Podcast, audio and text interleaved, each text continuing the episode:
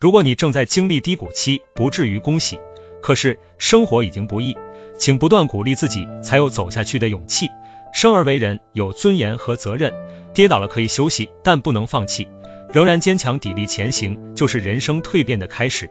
感到痛苦是为了唤醒你过去的天真，明白做人要谨慎；遭遇挫折是为了让你改变认知，明白烟火人间的无常；困难来临是为了让你反省，明白自身的不足和问题。刻骨铭心的经历不会发生在岁月静好的时候，人只有在低谷期才能感悟到活着的意义，看清身边的人和事，看清自己。虽然过程很残酷，但一点一滴都是在让你更完整。不管发生什么样的事情，不抗拒，不害怕。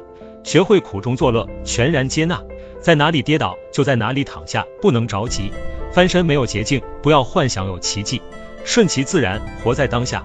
请相信时间不会辜负自强不息。既然已经在谷底，那就看看不一样的风景，不妨多待一会儿，拥抱落魄的生活，体会越多越有收获。加油吧，低谷期的你，